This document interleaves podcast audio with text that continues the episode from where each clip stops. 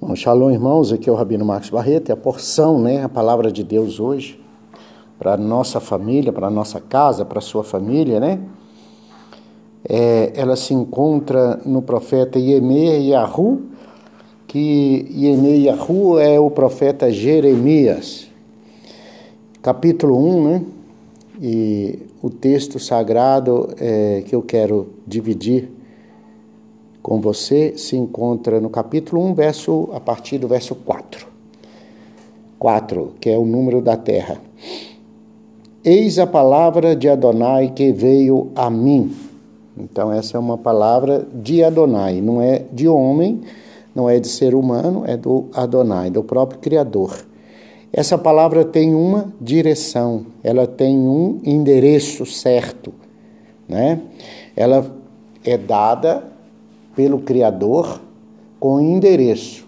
O endereço é, o caso aqui, o profeta Yemeyahu, que é Jeremias e que hoje é hoje nesses dias é a sua casa, a sua família, a sua vida. Então, eis a palavra de Adonai que veio para quem? Para quem que essa palavra veio? Veio para mim. Em outra versão diz: A mim me veio, pois a palavra do Senhor. Então, a primeira coisa aqui, a primeira lição que eu já aprendo aqui é, é que o Eterno, ele começa, ele quer falar, mas ele tem uma direção, ele procura pessoas, né? ele procura seres humanos para ouvi-lo, para dar atenção. Ouvir em, em hebraico é chamar, dar atenção, prestar atenção, né? dar valor, né? Considerar aquela palavra valorosa, que tem valor.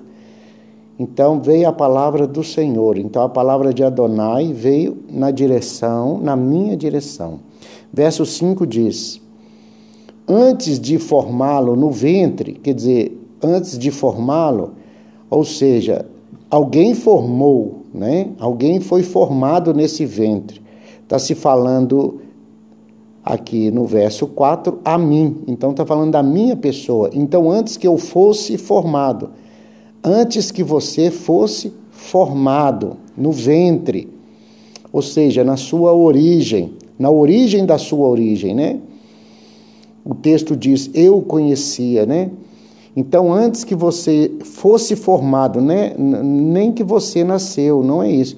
Antes que você fosse formado. É interessante que aos homens todo ser humano, ele só é conhecido a partir do, do nascimento. Então, seu pai, que é a pessoa que mais tem aliança, que tá, está mais próxima, a sua mãe, que é a pessoa que te gerou, ela só te conhece depois que você nasce. Mas ela te gerou, mas antes de gerar, antes de você sair para fora do ventre, né, da barriga, da placenta, antes que você nascesse, ninguém te conhecia. Essa na perspectiva humana, de homens. Mas na perspectiva divina, antes que você fosse formado, não é nasceu não, antes que você fosse formado. Diz o texto que o Adonai já te conhecia. É muito interessante aqui, porque Deus não espera a pessoa nascer para conhecê-la. Deus já sabe quem vai ser aquele ser humano, não é?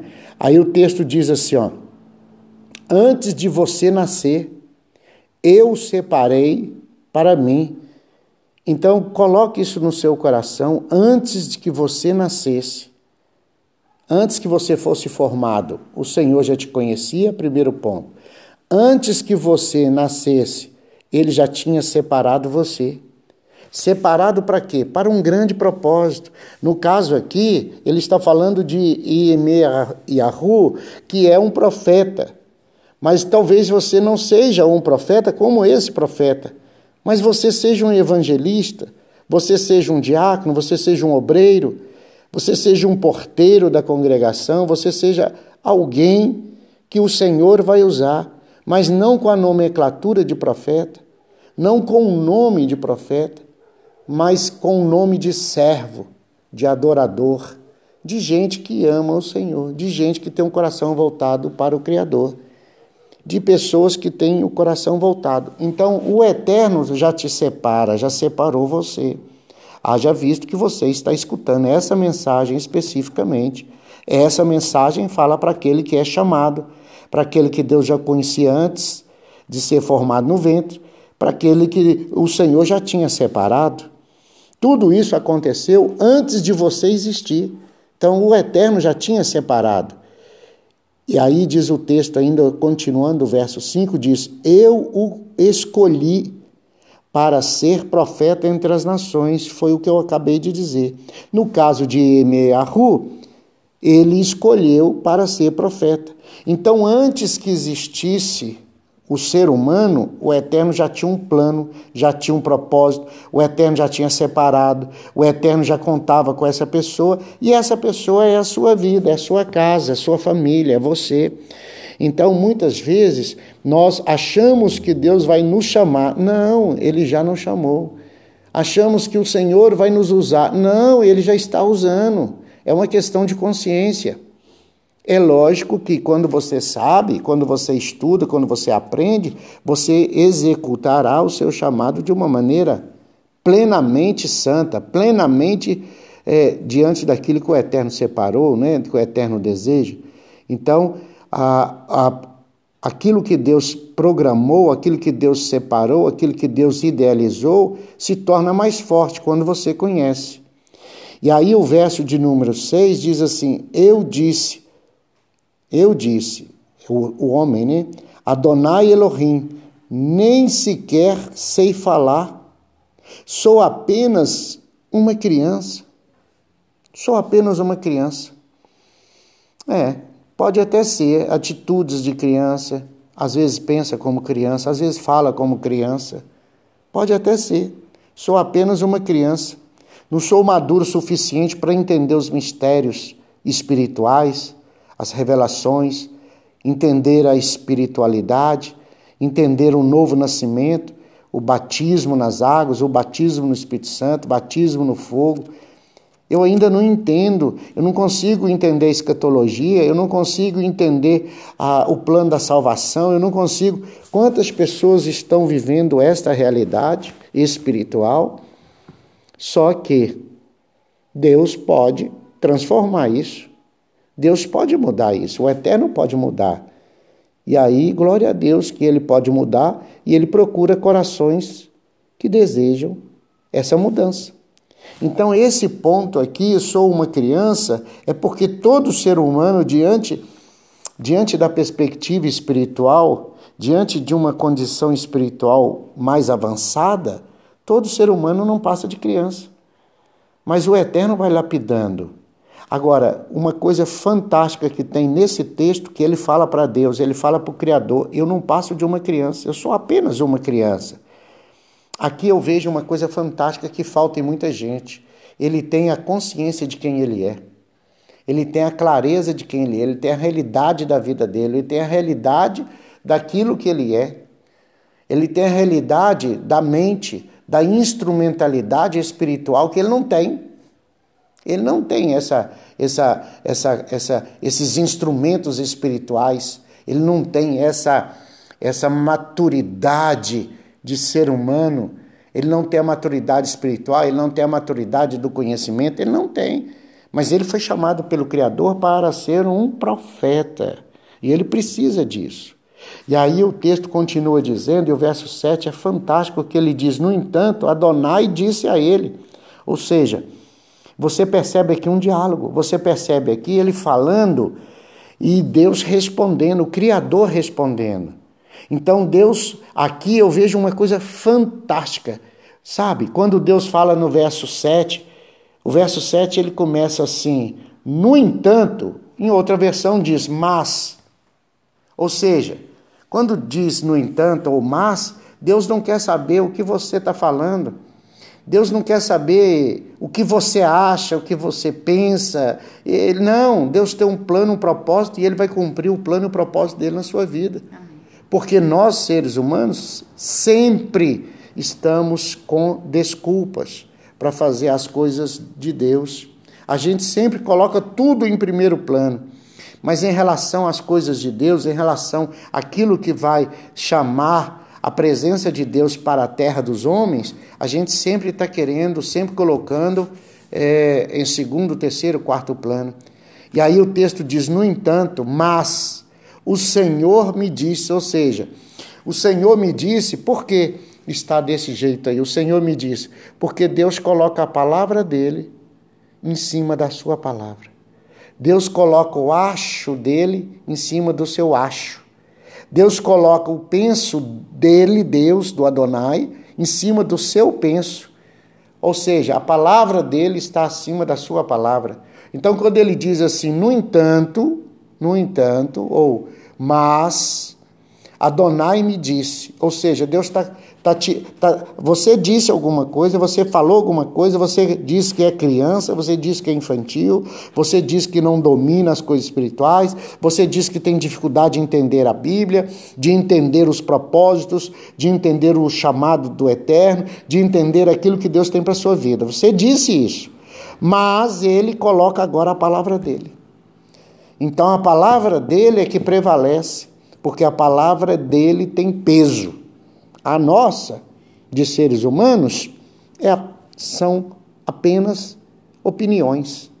São opiniões, nada mais do que opiniões. É a minha opinião, é a sua opinião, é a nossa opinião. Mas que vai prevalecer é a palavra do Eterno. Então Deus supera os seus limites. Deus supera a sua expectativa. Deus supera o que você vai falar para ele. E o texto diz: Mas o Senhor me disse, o Adonai me disse, o Elohim me disse, não digas, ou seja, Deus nos corrige. Não diga, não fala isso, sou apenas uma criança. Não, não diga isso. Diga que você está em aprendizado. Diga que você ainda não domina o assunto. Diga ainda que você tem dificuldade. Diga ainda que você precisa aprender. Olha a sua realidade de vida. Deus sabe que você não sabe e ele vai aproximar alguém que sabe de você que não sabe, para que você fique sabendo. Então o Eterno é tão bom que ele vai colocar alguém semelhante a você, que muitas vezes passou pelas mesmas dificuldades, pelas mesmas falhas, pelos mesmos erros, mas que superou aquelas dificuldades que elas foram superadas, que elas ficaram para trás e que agora essa pessoa se encontra num outro nível. Então não diga eu sou uma criança. E o texto continua assim: Pois você irá aonde quer que eu o envie. Olha para você ver que palavra fantástica, que profecia fantástica. Você irá aonde quer que eu te envie. Ou seja, Deus está dizendo: Eu vou te enviar. Eu vou enviar você em algum momento. Eu vou mandar você em algum momento. Eu vou te usar, eu vou mandar você, porque Deus não manda. Deus não direciona uma pessoa. O Eterno não direciona se ele não tiver propósito. E ele está dizendo aqui: vou te enviar em algum momento. Eu vou enviar você. E o que é mais incrível, você vai aceitar. Você vai em meu nome. Você vai no propósito divino. Você vai entender o propósito de Deus e você irá. E aí o texto diz: Pois você irá aonde quer que eu o envie e falará o que eu ordenar. Então, aqui eu vejo coisas tremendas. Eu vejo que Deus vai te enviar, eu vejo que você vai obedecer o chamado, eu vejo que Deus vai te dar uma palavra e eu vejo que você vai falar a palavra do eterno. Então você vai falar o que Deus ordenou, porque você aceitou o convite, a direção, você aceitou a ordem dele, você foi em nome dele. Olha que palavra tremenda. E alguém disse para trás: Mas eu sou criança, eu não passo de uma criança, eu sou apenas uma criança. Ah, mas agora o nível já mudou. Do versículo, do versículo de número 6, não passo de uma criança, para o versículo 7, já amadureceu, já mudou muita coisa. E aí o verso 8 diz: Não tenha medo deles, pois eu estou com você, diz Adonai, para o proteger. Aí eu vejo aqui promessa eu vejo profecia, eu vejo bênção, eu vejo transformação, eu vejo salvação, eu vejo prudência, eu vejo habilidade do Espírito de Deus em mudar a vida de uma pessoa. Sabe quem é essa pessoa? É você que aceita a palavra de Deus no seu coração. Então eu sou o Senhor, eu vou te livrar, eu vou te ajudar, você não terá medo. O medo é humano, mas vai vir sobre, sobre você o livramento, o poder de Deus, a glória de Deus, a presença de Deus. Então, em nome de Yeshua, olha que bênção. E aí é fantástico esse texto, porque ele fala tudo isso. Ele fala de uma maneira clara, de uma maneira soberana, de uma maneira ainda mais, mais poderosa. E aí o verso de número 9 diz: Depois estendeu o Senhor a mão e tocou-me a boca. Olha que palavra. Aí o texto diz no verso 9: Então Adonai estendeu a mão e tocou a minha boca. Incrível isso, incrível, incrível, porque em outra passagem bíblica você não tem. Você não tem esse texto repetindo. Você tem, por exemplo, o chamado de Isaías, que foi o anjo que veio. O anjo retirou uma brasa do altar de Deus e tocou-lhe, trazendo ela numa tenaz. Agora, já esse profeta, Iemeahu, foi o próprio Deus que tocou a boca dele. O próprio Deus estendeu a mão e tocou na boca do homem. Meu Deus, como é que pode acontecer uma coisa dessa? É possível o Senhor tocar a boca de um ser humano? Mas só que esse ser humano aqui, incrivelmente, ele disse: Senhor, eu não sou uma criança. Ele aceitou a pequenez dele. Ele aceitou que ele é uma pessoa que não entende, que não domina. E a Bíblia diz que o Senhor estendeu a sua mão, tocou em sua boca. E aí o verso continua dizendo: Pus minhas palavras em sua boca. O Eterno tocou a boca e pôs as palavras na boca dele. É incrível, é incrível isso.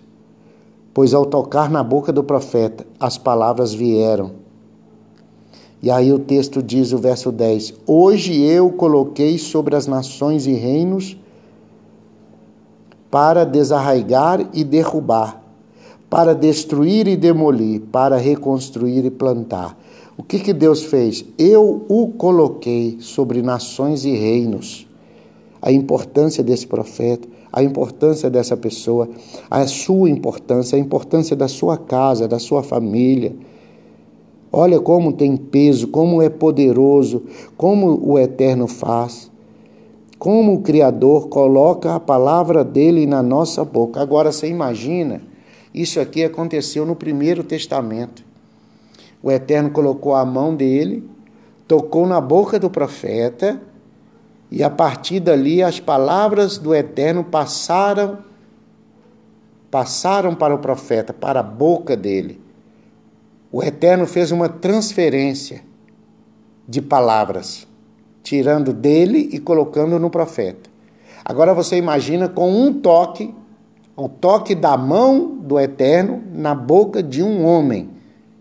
Agora você imagina o Eterno que coloca o Espírito Santo dele, dele, o Espírito dele, o Espírito dele dentro de um ser humano. Imagina o poder das palavras, o poder que o Eterno está depositando na vida de alguém. Como isso é fantástico. Como isso é poderoso. Como isso é maravilhoso.